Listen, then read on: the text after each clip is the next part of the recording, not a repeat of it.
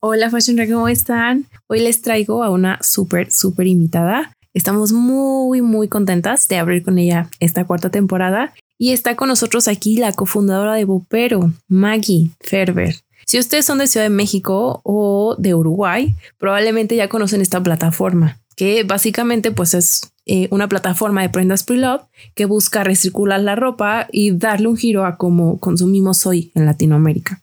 Maggie va a contarnos un poco de su camino profesional, así que ya solo les adelanto que estudió Art Direction en Advertising, es decir, dirección de arte y publicidad en la Miami Art School, que es la top universidad para estudiar ese rubro, y en la Universidad de Miami, Herbert Business School, Management Science. Entonces, vamos a la entrevista y espero que la disfruten tanto como nosotros grabándola. Van a ver que Maggie, eh, pues, no tiene eh, reparo en contar pues todo lo que siente que hizo que fundara eh, Bopero y todo lo que representa hoy para ella el cambio que están empezando a partir de Bopear.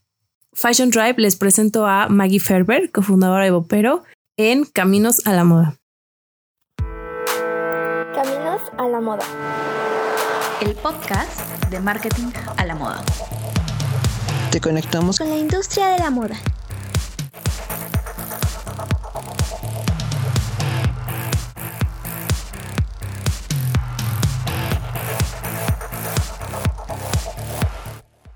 ¿Cómo te surgió la inquietud a ti de entrar en la industria de la moda?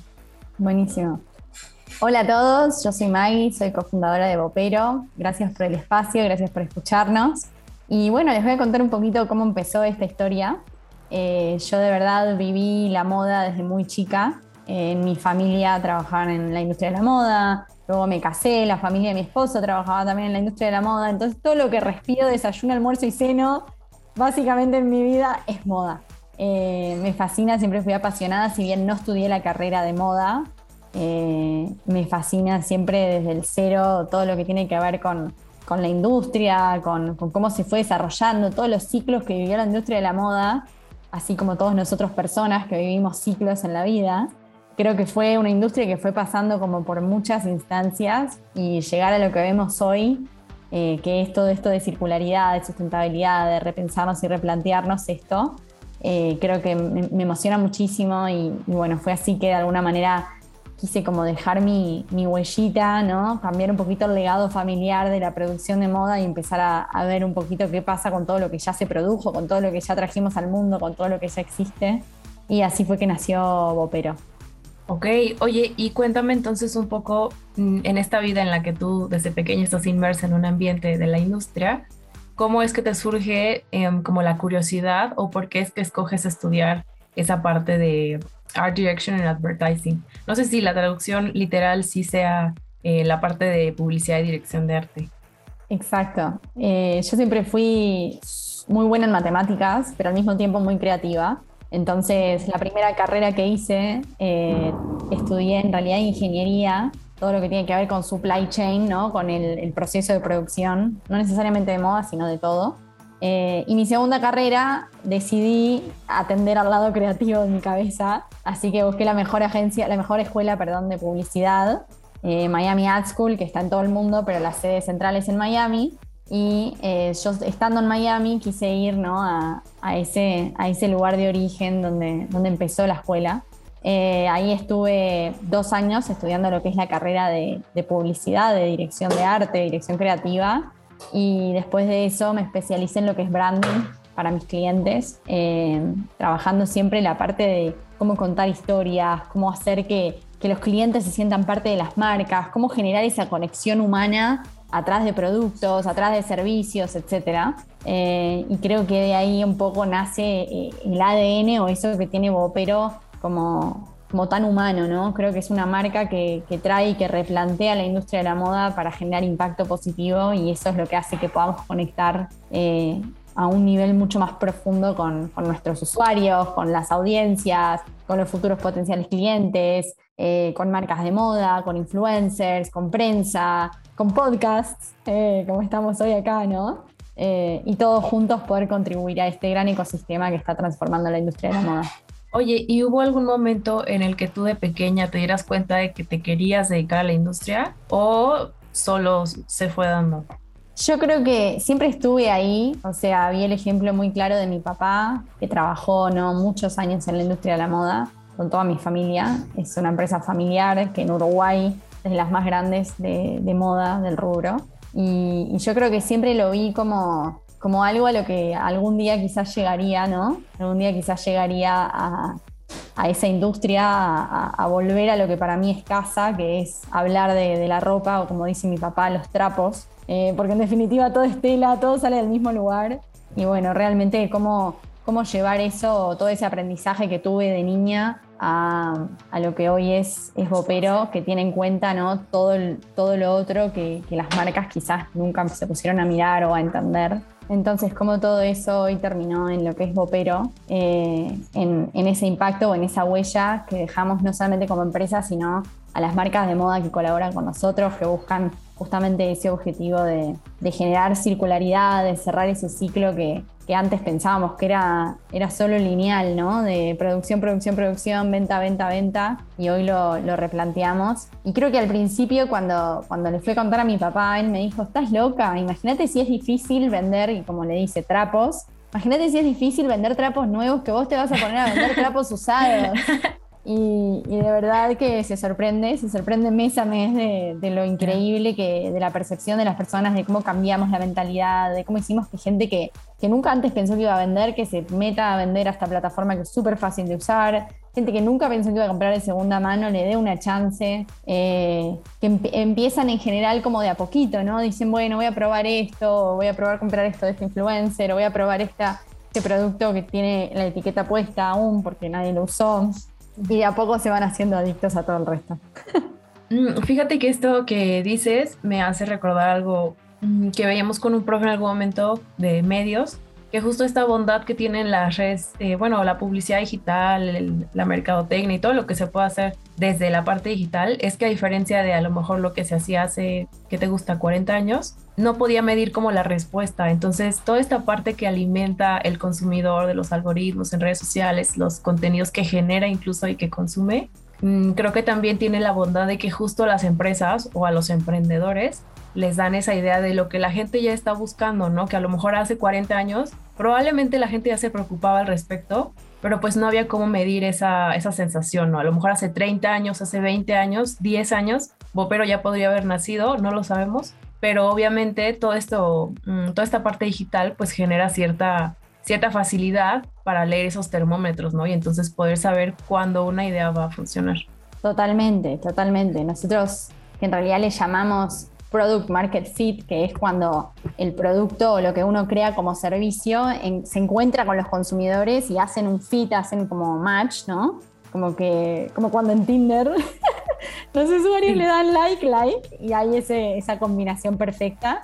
Eh, creo que esa validación, digamos, de los mercados es lo que, lo que más nos sorprendió, para bien. Eh, nunca nos imaginamos que, que, las personas, o sea, que el Día de la Madre iba a ser un día récord de ventas en Bopero eh, siempre pensábamos con ese prejuicio en la cabeza, ¿no? ¿Quién le va a regalar usado a su mamá? Y bueno, sí, las nuevas generaciones que tratamos de enseñarle a nuestros padres que sí se puede, que sí hay manera, que las prendas están en perfecto estado, porque para eso creamos Bopero, para asegurar, chequear la calidad, garantizar, para bajar esas barreras y, atacar esos miedos y prejuicios que existen con la industria y para traer algo nuevo a la mesa que, realmente rompa barreras, ¿no? Que seamos eh, disruptivos, que seamos súper como innovadores en la, forma del planteo, en el modelo de negocio, pero también en la comunicación. O sea, si nosotros vemos el look and feel o todo lo que tiene que ver con la marca de Bopero, siempre vamos a encontrar aspiracionalidad, siempre vamos a encontrar como wow, esa sensación de qué, lindo se ve y qué lujoso parece. Y, y, en realidad las prendas son de 100 pesos, ¿no?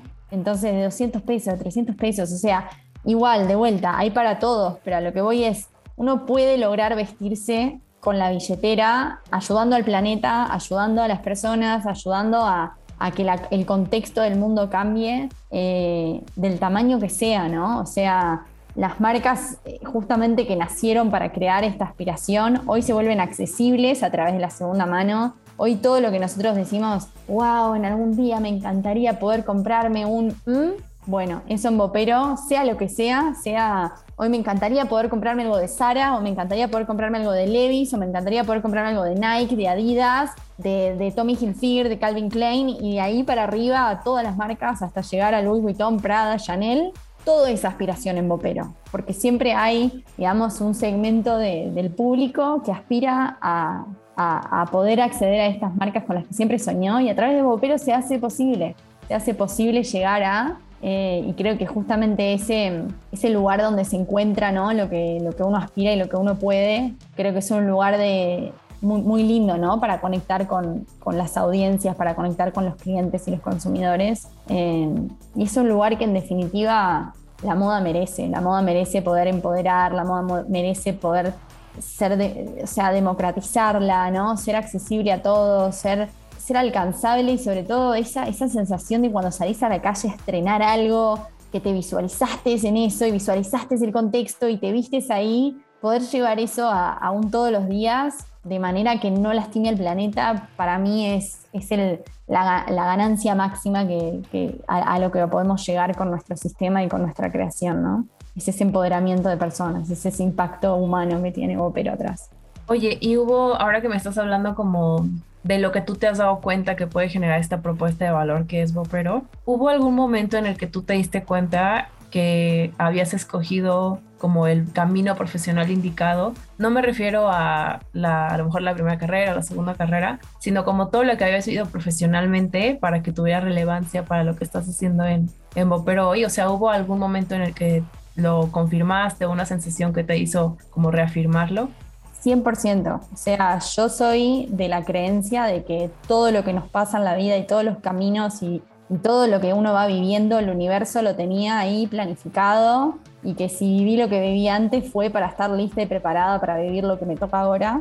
Eh, entonces realmente creo que desde la primera carrera, desde estudiar ¿no? todo lo que tiene que ver con logística, operaciones y cómo hacer todo eso, que hoy no es a lo que me dedico adentro de Bopero porque tengo cofundadores que se encargan de eso y lo hacen muy bien, eh, pero sí me permite tener un entendimiento ¿no? de, del 360 de, lo que estamos hoy creando, pero sobre todo el hecho de trabajarlo desde el lado de la publicidad, desde el lado de la marca, desde el lado del ADN, de, crear algo que conecte. Eh, creo que ahí es donde la relación con los usuarios y la relación y, el ponernos en sus zapatos y el entender qué es lo que necesitan y el desarrollo de, esos, de esas personalidades usuarios son muy marcadas en Bopero, de quién es un vendedor, quién es un comprador y quiénes son los dos, que es nuestro usuario joyita. Creo que no lo hubiese podido hacer nunca si no hubiese venido de donde vine, si no hubiese trabajado en las empresas donde estuve antes, si no hubiese estudiado la carrera que estudié, eh, las carreras que estudié. Así que realmente es agradecimiento y es entender que todos los caminos siempre te van a llevar al lugar donde, donde vos sueñes estar y donde vos te proyectes y donde vos veas cómo, cómo aportás valor a eso. Y algo no menor que me parece importante destacar es buscar esa sinergia con equipos es fundamental. O sea, yo cuando empecé Bopero, la idea fue mía, o sea, fue, bueno, esto es lo que está pasando en Europa, esto es lo que está pasando en Estados Unidos, esto es lo que me está pasando a mí en mi closet, o sea, el 80% de la ropa que tengo colgada no la uso, ¿qué hago con todo esto? Y salí a buscar justamente personas que me complementen para armar el equipo fundador. Salí a buscar un CEO, una persona que, venga con mentalidad de escalar, de crecer, de, expansión, de, esa ambición internacional, todos esos números, cómo hacer que el modelo de negocios realmente funcione. Eh, todo eso lo encontré en Ale, que hoy es mi cofundador y CEO de Bopero. Y luego también buscamos juntos con Ale a un tercer cofundador que venga de la palo de tecnología, de, cómo optimizar procesos con la tecnología, de cómo desarrollar procesos con la tecnología, de cómo crear con la tecnología, como hoy la tecnología es todo en Bopero. O sea, si vos ves nuestro cómo procesamos todas las prendas que nos entran, cómo armamos todo, es con tecnología y tecnología nuestra, armada por nuestros equipos. Entonces, el hecho de querer volar súper alto y tener las herramientas y tener los equipos y tener en cada co-founder, en cada cofundador del equipo skills diferentes y, trayectorias diferentes, es lo que lo enriquece al final de cuentas a cualquier proyecto. Entonces,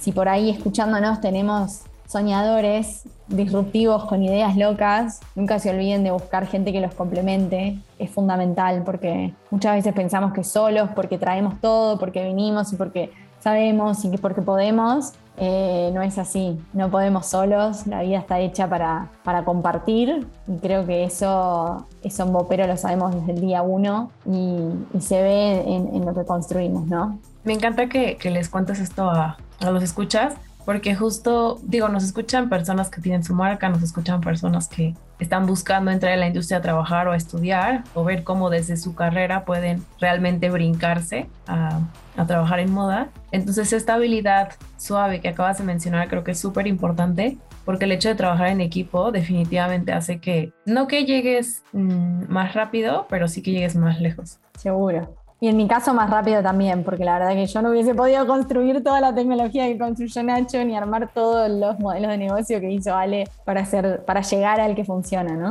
Oye, y ahora que ya empezamos a hablar un poco de la historia de, de Bopero, de dónde viene y cómo, cómo se empieza a formar este rompecabezas, ¿cómo fue que tú, o bueno, desde que se fundó Bopero, o más bien que tuviste la idea que se fundó en tu cabeza, a que al día de hoy, ¿cuál ha sido como el reto más difícil al que te has enfrentado que no que desearías haber cambiado la historia, pero sí que te diste cuenta de algo muy relevante. No sé si haya sido el lanzamiento, si haya sido a lo mejor en la parte de crecimiento o si fue desde el hecho de empezar a construir la idea. ¿Qué nos puedes contar de eso?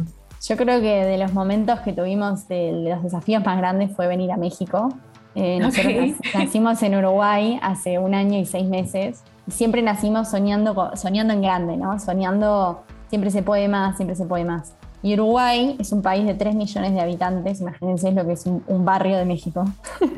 Eh, entonces realmente eh, logramos en Uruguay validar con nuestros usuarios que el modelo que estábamos trayendo era muy atractivo a gente que nunca antes pensó que, iba a, a, meterse, digamos, al mundo de la segunda mano, ¿no? Ya sea como vendedor o como comprador. Y yo creo que cuando decidimos venir a México hace un año, realmente estábamos como, como que no sabíamos si íbamos a lograr en algún punto ser, ser un nombre, ser que la gente nos reconozca, que lograr llegar a ese nivel eh, donde hoy me frenan personas cuando doy una charla, me dicen, pero está increíble, soy adicta, me fascina, o voy a un evento de networking y me pongo el cartelito, ¿no? Fundadora, Bopero, y la gente me frena y me felicita y me dicen gracias, me cambió la vida, o sea, eso que en Uruguay llegamos muy rápido, nunca pensamos que en México iba a llegar y que iba a llegar tan rápido. Entonces creo que el esfuerzo o, muchas veces cuando nos ponemos, o sea, cuando se nos viene enfrente un desafío que parece gigante, que parece inalcanzable, que decimos México, que es el país, el país de las oportunidades, el país de Latinoamérica, el mercado, el todo, y que siempre soñamos y dijimos vamos a, a lo grande, y quizás para ustedes no, lo sientan así porque son de acá, entonces nacen con, esta, con, esta, grandeza, con esta grandeza, con esta idea de, las posibilidades son infinitas. Entonces el hecho de llegar y tener esa respuesta eh, para nosotros es todo y, saber que logramos superar ese desafío de montar todas las operaciones, de, montar centro logístico, de montar procesos, de, armarla en México, creo que fue de las de los desafíos más grandes y de los que estamos más orgullosos con, el resultado, que sigue siendo, ¿no? Porque como todo Opero es, eh, está siendo, y se va construyendo y se va adaptando y se va cambiando y se va, todo el tiempo se va amoldando en base a lo que quieren y buscan nuestros usuarios y en base a esos números que mencionabas antes, ¿no? Todo es medible hoy. Entonces, nuestra aplicación, nuestra experiencia, nuestro servicio, todo lo medimos, todo pedimos feedback, esa retroalimentación de nuestros usuarios para nosotros es fundamental. Eh, entender ¿no? qué les pasa por la cabeza, qué ven cuando... Entonces hay mucho de, preguntar, de indagar, de, estar cerca de nuestros usuarios, eh, de atenderlos, o sea, inclusive muchas veces abren la puerta y hola, ¿en qué te puedo ayudar? Y, bajamos nosotros a escucharlos, a ver y, y, a vivir ¿no? esas fricciones y después darnos vuelta y tratar de buscar más soluciones para esas fricciones para que todos los roces que, pudiese llegar a ver los tratemos de, sacar del camino para que cada vez seamos más los que recirculamos moda porque los beneficios están y son demasiado obvios eh, como para ponerle freno a, esto, ¿no?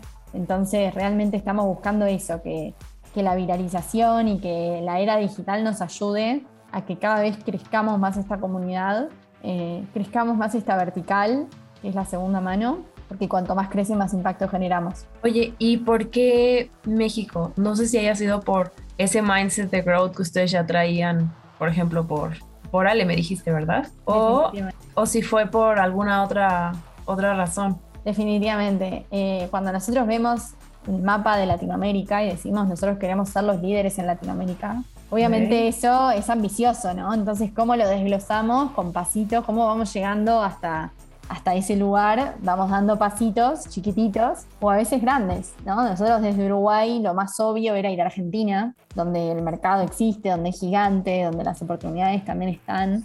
Eh, o Colombia, que de repente estaba más cerca y era, o Colombia. una población pasa más que, claro, Argentina es cruzar el charco para nosotros, le decimos así. Pero ya Colombia ya eran dos vuelos. Entonces, para subirnos a dos aviones, nos vamos al país más grande, hispanohablante. eh, no, pero así, realmente fue, fue una conversación así, o sea, ambiciosa, con el mapa de Latinoamérica enfrente, diciendo, si vamos a ir a por esto, vamos a por grande, a por lo más grande, y a demostrar que el modelo funciona y que la rompe, como decimos nosotros, en, el país, que es México, para nosotros sin duda, y luego ir a seguir con el modelo ese que armemos en México, que lo tenemos que adaptar, ahora te cuento un poco más de eso, que está muy interesante. Eh, con ese modelo, con ese playbook, le llamamos nosotros, ese librito manual de manual, eh, ir a, a, conquistar de a poco los otros países. Así que ahora estamos en la fase donde estamos en México, el foco está en México, vamos a, crecer México, a demostrar que México lo logra, que México logra pasar esa barrera al mundo de la circularidad, que todo el ecosistema se empieza a armar, que ya se está armando, o sea, tenemos 250 influencers en la plataforma y la seguimos creciendo y creciendo y creciendo, y así como están las influencers, están las marcas, los medios de prensa, eh, los usuarios y se va generando como todo este entorno, por eso le llamamos ecosistema, porque se va generando como una dinámica donde todos somos partícipes de este cambio de la industria. Y yo creo que estamos en el timing correcto, yo creo que estamos en el momento por todo lo que está pasando en la industria, por cómo somos cada vez más conscientes, por cómo nos hace bien hacer el bien. Entonces, plataformas que nos ayudan a hacerlo, que nos facilitan, eh, creo que son las ganadoras, ¿no? Y, creo que ahí tenemos mucho para construir desde lo que es la segunda mano. Em, y bueno, volviendo dentro de los desafíos, esto que te contaba, Nunca nos imaginamos, o sea, en Uruguay no existe el lujo como tal, o sea, algo lujoso es algo quizás del diseñador local, ¿no? Y hasta ahí llega. Eh, Entonces, llegando a México, nos dimos cuenta y empezamos a pensar, a replantearnos, ¿no? Pero pará, o sea, ¿cómo hacemos para desarrollar una experiencia que para lujo funcione, que no se cruce ni clayé, ¿no? Con lo que es eh, marcas más masivas como Zara. ¿Cómo hacemos para ir de Zara a Prada sin que sea fricción para ningún tipo de usuario? Para el usuario que entra a buscar prendas de 100 pesos, para el usuario que entra a buscar un ahorro de un 50% en una pieza de lujo, para, para el perfil que sea que entre a Opero, que se encuentre, que se halle. Eh, lo que tiene que ver con logística en Uruguay es chiquitito, entonces es como que logramos resolver la logística muy fácil. En México tenemos que montar y tenemos cuatro proveedores de logística donde cada uno genera, gestiona algo. Entonces, ¿cómo vamos adaptando, moldeando, pero siempre encontrando soluciones para que la experiencia sea wow? ¿no? Siempre nosotros tratar de buscarle la vuelta para cuidar a esos, esos usuarios que se suman a esto. Sí, justo no sé, no sé si tenga que ver también como con tu historia, cómo fue que terminaste aterrizando la idea, porque esto que me decías de em, como de la segunda mano, de lo que ya, o sea, de lo que, de la situación que viven en Uruguay, me acuerdo que Pia Cabral, que ahorita estuvo un tiempo con nosotras en el equipo y ahorita lleva la revista Fórmula eh, allí en Uruguay. Entonces, me acuerdo que ella nos contaba mucho de las anécdotas de, de los bazares o sea que era ella donde se iba como a buscar esas joyas y era algo como muy normal para ella. Entonces aquí en México esos bazares son muy difíciles de encontrar y la verdad es que normalmente la paca que llega aquí es pues muy mala, muy mala. Entonces lo que llega al norte o en la frontera pues es como lo que ahí se queda pues lo mejorcito, ¿no? Entonces para el centro, eh, para el sur, o sea como para toda esta zona que no es el norte, esa parte de la segunda mano es como un uy, o sea, es muy, muy difícil encontrar algo que me encante de segunda mano. Y yo creo que ahí entra como la noción que tú tenías de la segunda mano, de, ok, vengo de ciertas características a las que estoy acostumbrada en la ropa, por la vida que he podido llevar, entonces no voy a darle al consumidor si no es lo que a mí me encanta, pues una prenda que ya no está en perfecto estado. Entonces, ahí creo que también tiene que ver con justo cómo aterriza el proyecto en México y que empezaron por Ciudad de México, porque pues era una situación en la que escasea mucho y escaseaba la parte del, pues sí, del lujo, de la ropa aspiracional, que de verdad, no que tenga una apuesta, pero que la gente le haya cuidado y que esté dispuesta a, pues a venderla.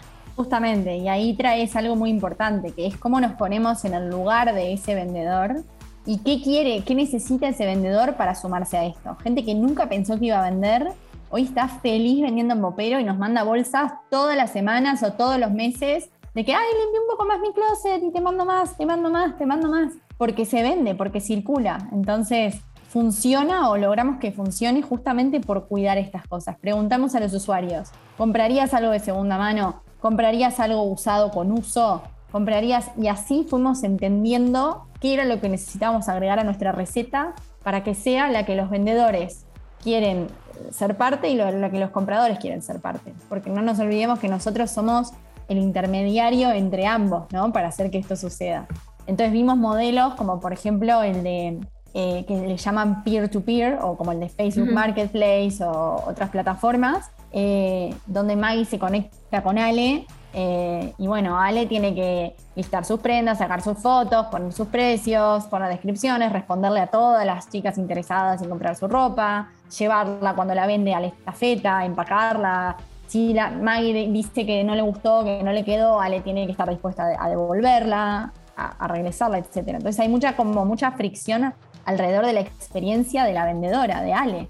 Y es por eso que no habían vendedores tantos en México. Es por eso que la, la calidad de los productos que habían en el mercado no era la que los compradores querían, eh, o sea, los que, los que de alguna manera motivaban a los compradores, porque todos estos productos seguían en los closets de las personas para que, claro, con tal de no ocuparse, bueno, está, o, se lo regalo a alguien, o, y muchas veces el regalo o la donación, lo que no nos damos cuenta es que termina en un basurero, porque si yo salgo a la calle y entrego una bolsa a una persona, y esa persona abre y no le queda, lo que va a hacer es hacer así, lo va a tirar, porque fue un regalo. Entonces nosotros, ¿qué hicimos? Montamos un sistema para justamente poder facilitar la donación de todos estos ítems que no pasan el control de calidad, donde los vendedores dicen, bueno, yo te mando todo y lo que no pase, donalo a la fundación que ustedes crean que va a, poder realmente darle esa vuelta, darle ese ciclo y no terminar en un basurero. Entonces colaboramos con siete fundaciones que cada una hace cosas distintas, o sea, eh, hay unos chicos que se llaman Greenbone que hacen upcycling, cortan las prendas y las transforman en huesitos para perros y gatos.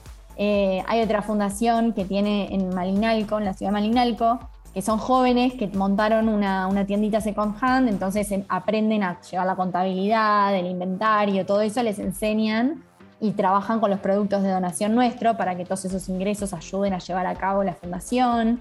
Eh, hay otro taller que son una BIFAC se llama, que son un taller de mujeres en situación de vulnerabilidad, que hacen upcycling, cortan las prendas y las transforman en otras cosas. Y así cada fundación con su impacto y nosotros vamos distribuyendo lo que ellos necesitan para poder operar eh, y para poder seguir creciendo. Por eso realmente decimos que logramos generar ese impacto, logramos generar eso de esa sensación de hacer el bien y ahora estamos lanzando una nueva funcionalidad que estamos muy emocionados, que es literalmente poder donar todo lo que te entra de dinero en dos clics a la fundación que quieras. No necesariamente tiene que ver con ropa, sino tenemos Techo, Animales Sin Hogar, tenemos un montón de fundaciones que justamente las personas van a poder transformar lo que no usan en dinero y ese dinero en impacto real para distintas fundaciones, ya sea medicinas para niños, tratamientos eh, en hospitales, eh, comida para perritos, techos para personas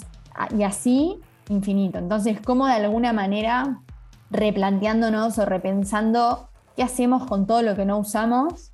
Logramos no solamente montar un modelo de negocios para lo que es la ropa usada como nueva, que es lo que se vende en Bopero, sino también sistemas para transformar y para generar impacto positivo en la comunidad, que nos parecía re importante, que tenga alma, que tenga que sea un proyecto que realmente toque, que cambie, que, sea disruptivo, que no sea como los proyectos de moda que vienen y llevándose a cabo constantemente, donde es solamente a lucrar y a ponerle una etiqueta y a ganar plata y a... No, que sea distinto, que sea, que nazca desde, desde, otro, desde otro lugar, desde un lugar de hacer el bien y de transformar todos juntos para que esto sí suceda.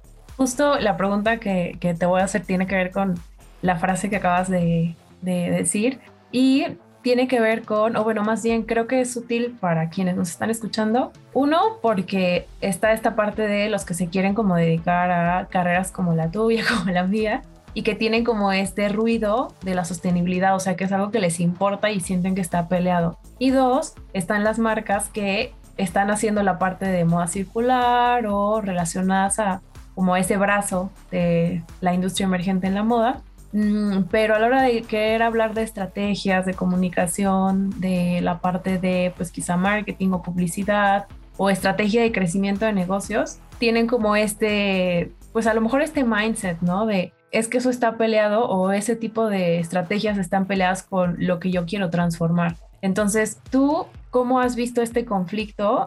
O más bien, ¿cómo has vivido todo este conflicto? Si crees que es un conflicto que a lo mejor son eh, como, como un instrumento la publicidad para toda esta parte de la sustentabilidad a nivel mundial.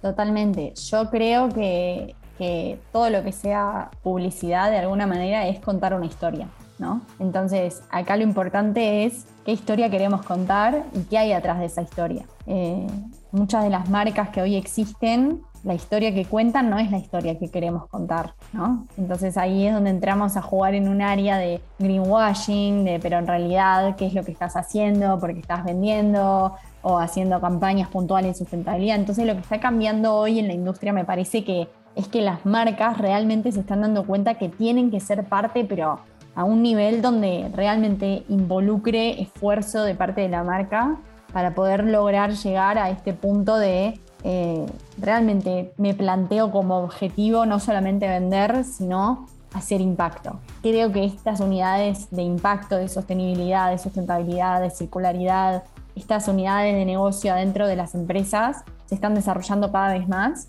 Y creo que el desafío está en nosotros, en la juventud, en, la gente que viene no de la era de la moda de, de, hace 10 años, que es a la sobreproducción y a la venta, producción, venta, producción, sino que vengan a transformar esas empresas y a pensar la sustentabilidad como unidad de negocio. Porque si nosotros pensamos la sustentabilidad como, eh, bueno, ta, sí, es, algo que me va a hacer conectar con los millennials y ta, tengo que hablar de esto porque tengo que ser parte, no lo estamos pensando bien.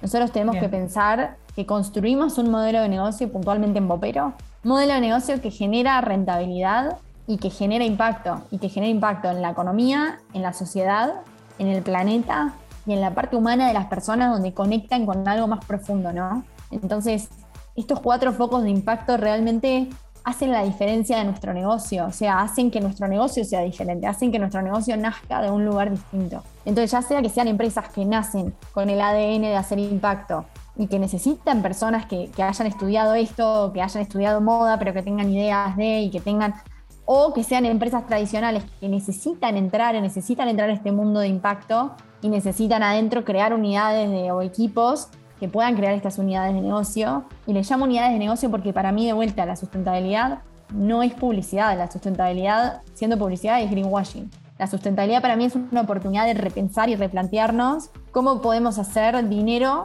de, prendas en nuestro caso, pero de, oportunidades de negocio que no habíamos visto antes porque nunca nos habíamos sentado a entender qué hacemos con nuestro excedente, qué hacemos con lo que tenemos, qué hacemos con lo que ya produjimos, qué hacemos con los restos de esto. Entonces es levantar preguntas y buscar soluciones. Y hay que ser muy creativo para eso. todas las personas que estudien cualquier carrera de creatividad van a poder ponerle un pienso a esto y van a poder contar esas historias que realmente sí queremos contar. Y ahí es donde la publicidad y la sustentabilidad se van a, de alguna manera, a, unir en este nuevo cambio, ¿no? De, con esta disrupción de mercado que va a suceder porque es el nuevo ciclo de la moda. O sea, así como en la historia empezó la moda haciendo talleristas y costureras y todas cosas hechas a medida, después pasamos a una era de la moda donde empezaron los talles y ahí podíamos ¿no? hacer este ready to wear en las tiendas departamentales, después empezaron las tiendas departamentales, después empezaron las marcas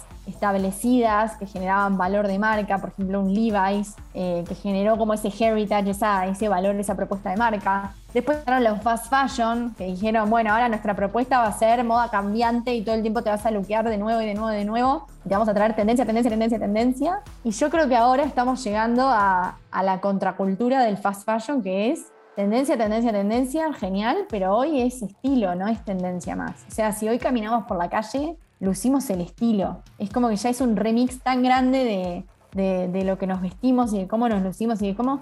Y creo que la, expresión y la personalidad de cada uno se ve en ese estilo. Y es por eso que, que lo que yo creo es que la sustentabilidad, es, o sea, los modelos de negocio de segunda mano, no solamente atados a la sustentabilidad, sino al estilo de cada uno, es, es, lo que está construyendo esta nueva era, ¿no? De donde el estilismo va por arriba de la tendencia porque cada uno tiene su manera de expresarse y su manera de ver qué combina con qué y de dónde sale cada prenda que tengo puesta y cuáles son las historias que cuento yo cuando salgo a la calle vestida y así.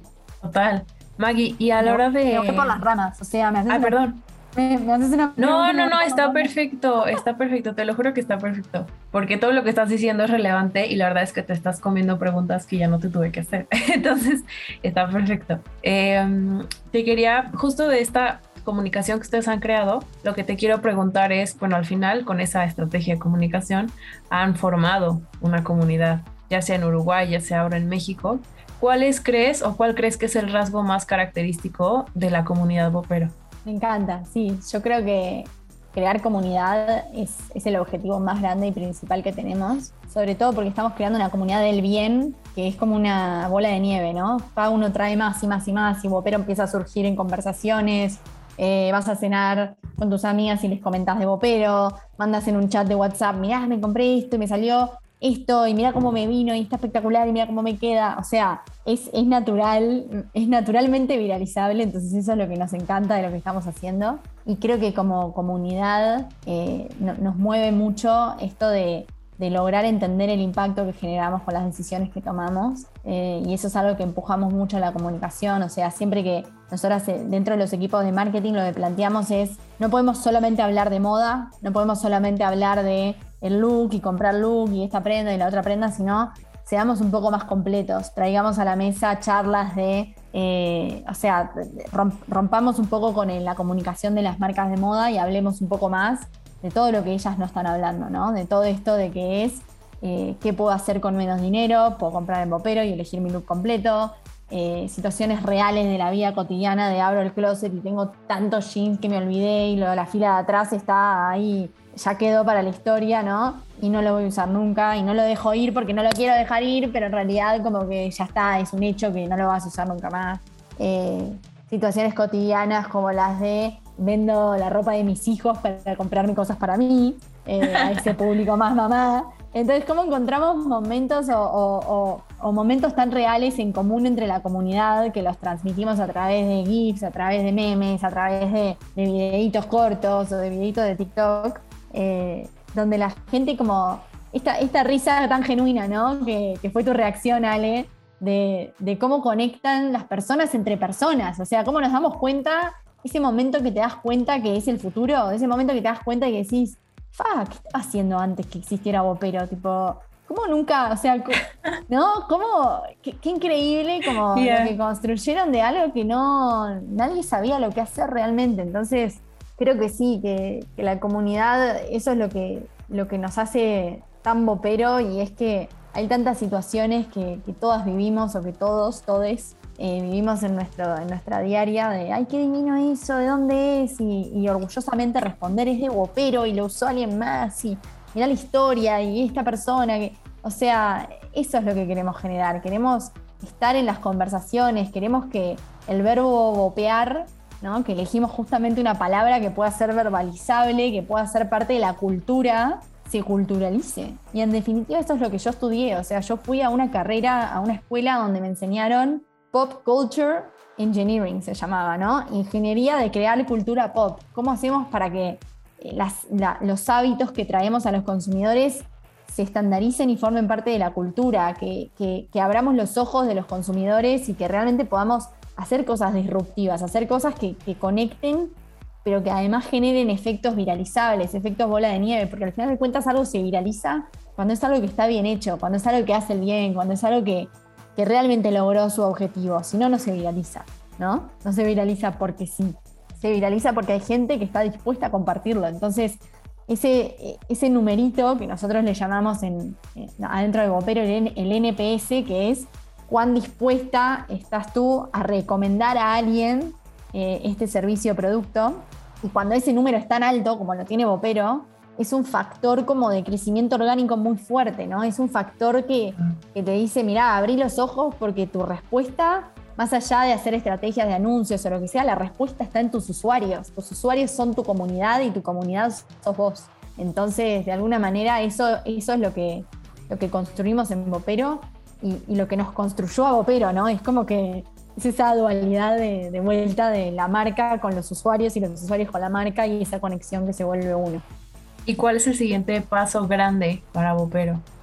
Y yo creo que ahora, eh, más que nunca, queremos demostrar que en México logramos bajar esas barreras, porque aunque no lo creamos, estamos acá hablando de esto totalmente normalizado, pero hay muchas personas que aún no han descubierto o que aún no han eh, que aún no saben que existe que aún no saben que existe exactamente. Entonces creo que el paso más eh, más inmediato ahora es cómo nos ocupamos de la manera más creativa posible porque podríamos ir a tapizar la ciudad de, carteles no pero no sería muy digamos acorde a lo que busca nuestro modelo de negocios.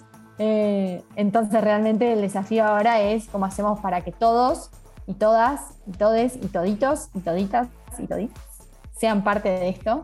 Y, creo que en eso estamos y creo que venimos muy bien eh, a lo que es nuestro objetivo, pero realmente buscar ese, ese crecimiento porque nosotros siempre decimos, cuanto más crecemos, más impacto positivo generamos y es verdad. O sea, está la prueba en, en, lo que venimos construyendo hasta ahora, pero principalmente está la prueba en, en, los usuarios, en lo que dicen ellos de nosotros. Entonces, nada, estamos, estamos en esa, estamos enfocados full en México. Si hay usuarias, usuarios que nos están escuchando, por favor déjennos el feedback, escríbanos para contarnos, para tirarnos ideas, cómo podemos mejorar, porque eso es lo que nos enriquece y lo que nos hace crecer. Así que nada, y muchísimas gracias por el espacio, porque realmente esto, de esto se trata, de compartir y de, todos juntos construir este, este nuevo futuro de la moda, sea donde sea, de donde vengamos. Ay, Maggie, muchas gracias por, por todo lo que nos has contado en la entrevista. Me voy a brincar a la, bueno, más bien ya terminamos con las preguntas fuertes y me voy a pasar a la parte de las preguntas rápidas. Y bueno, en este caso solo son tres. En primer lugar, yo quiero que tú me digas en una palabra cómo definirías la moda en tu país, en donde tú naciste, en Uruguay. Simple. En Uruguay la moda es simple. La gente es muy simple también. O sea, no nos maquillamos, no nos producimos, no, vamos a lo simple. Eh, y creo que en esa simpleza también hay, hay detallecitos, hay como esos momentos donde, donde uno muestra o deja ver un poquito su personalidad. Así que creo que Bopero vino a, ayudar mucho ahí a, a, romper con esa, con esa monotonía que tenía la industria, ¿no? La siguiente es, mm, ¿hay algo que la gente cuando se entera de ti se sorprende? Yo creo que se sorprenden que soy mamá y que soy tan joven. sí, te ves muy jovencita. ¿eh? Sí, sí. Tengo 29 años. Eh, empecé a operar a los 28. Y nada, realmente creo que nunca hay timing para, o sea, el universo nos trae lo que nos trae cuando nos lo trae y nada, estar abiertos a eso. Eh, Creo que mi hijo ha inspirado mucho dentro de lo que es Bopero. Lanzamos Boperito, que nunca pensamos que iba a ser tan, tan exitoso con tan exitoso. poco.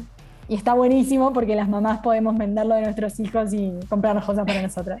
Em, y bueno, nada, eso. Eso es lo que más le sorprende a las personas. Y la última pregunta es, em, siempre les pedimos que nos recomienden algo para nuestra audiencia. Puede ser una película, puede ser em, es una película que quisieras recomendar que fue relevante para ti, o un libro, o a lo mejor una página web o un proyecto, ¿no? O incluso una, una canción. ¿Qué te gustaría dejar aquí sabiendo que no sabemos cuándo lo va a escuchar la audiencia? Yo creo que de las cosas que más me cambió la vida eh, fue tratar de buscar esos momentos de bajar la pelota. Creo que en un mundo donde vivimos todo tan rápido, y como siempre decimos en Bopero, vivimos a 2X en Bopero porque es como que todo rápido, todo rápido, todo para ayer. Eh, esos momentos de frenar, de meditar, de hacer sound healing, de buscar esas instancias como donde el cerebro empieza a pensar en nada y de ahí salen las ideas de vuelta. Entonces, creo que si hay algo que les quiero dejar es que no los consuma la vorágine de la industria, que no los consuma la, la locura del día a día, de todo lo que hacemos todos los días, estudios, trabajo, lo que sea, y buscar esos momentos de plenitud, de pensar con la mente en, la nada eh, y de volver a conectarnos después porque volvemos mucho más frescos. Maggie, muchas gracias por todo lo que nos compartiste, de verdad estoy...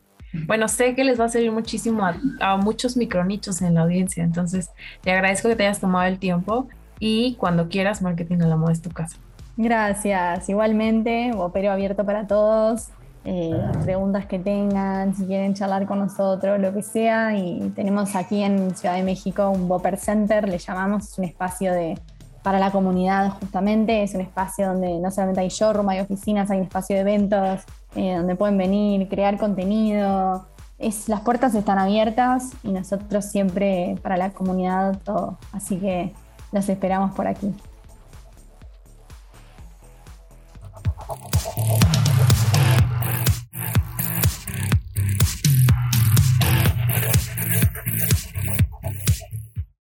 No se olviden de mandarnos sus sugerencias de invitados para la quinta temporada, así como lo han hecho con estas primeras, a arroba marketing a la moda MX si están en Instagram. Si quieren explorar lo que estamos empezando a hacer otra vez en TikTok, pueden ir a marketing a la moda en arroba marketing a la moda en TikTok. Y si no conocen nuestro blog, vayan a marketingalamoda.com. Nosotros nacimos ahí, eso fue lo primero que sacamos como tal marketing a la moda y ahí pueden encontrar noticias, pueden encontrar artículos, análisis estratégicos de cosas que pasan en la industria, pero desde el lado de la mercadotecnia, de marketing. Y si quieren saber eh, qué es lo que pasa en marketing a la moda, en el equipo, qué es lo que, algunos tips que a veces comparto con ustedes, pueden suscribirse ahí al newsletter o desde nuestro Instagram. Pero ahí en la página web les va a salir un botón para que se suscriban a nuestro newsletter.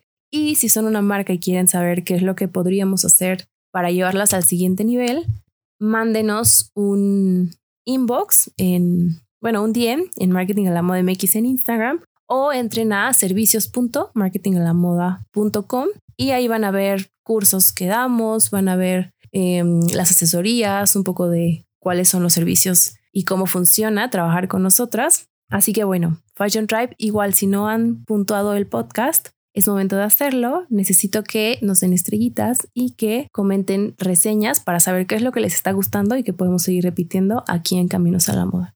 Un abrazote, Fashion Tribe. Caminos a la Moda. El podcast de marketing a la moda.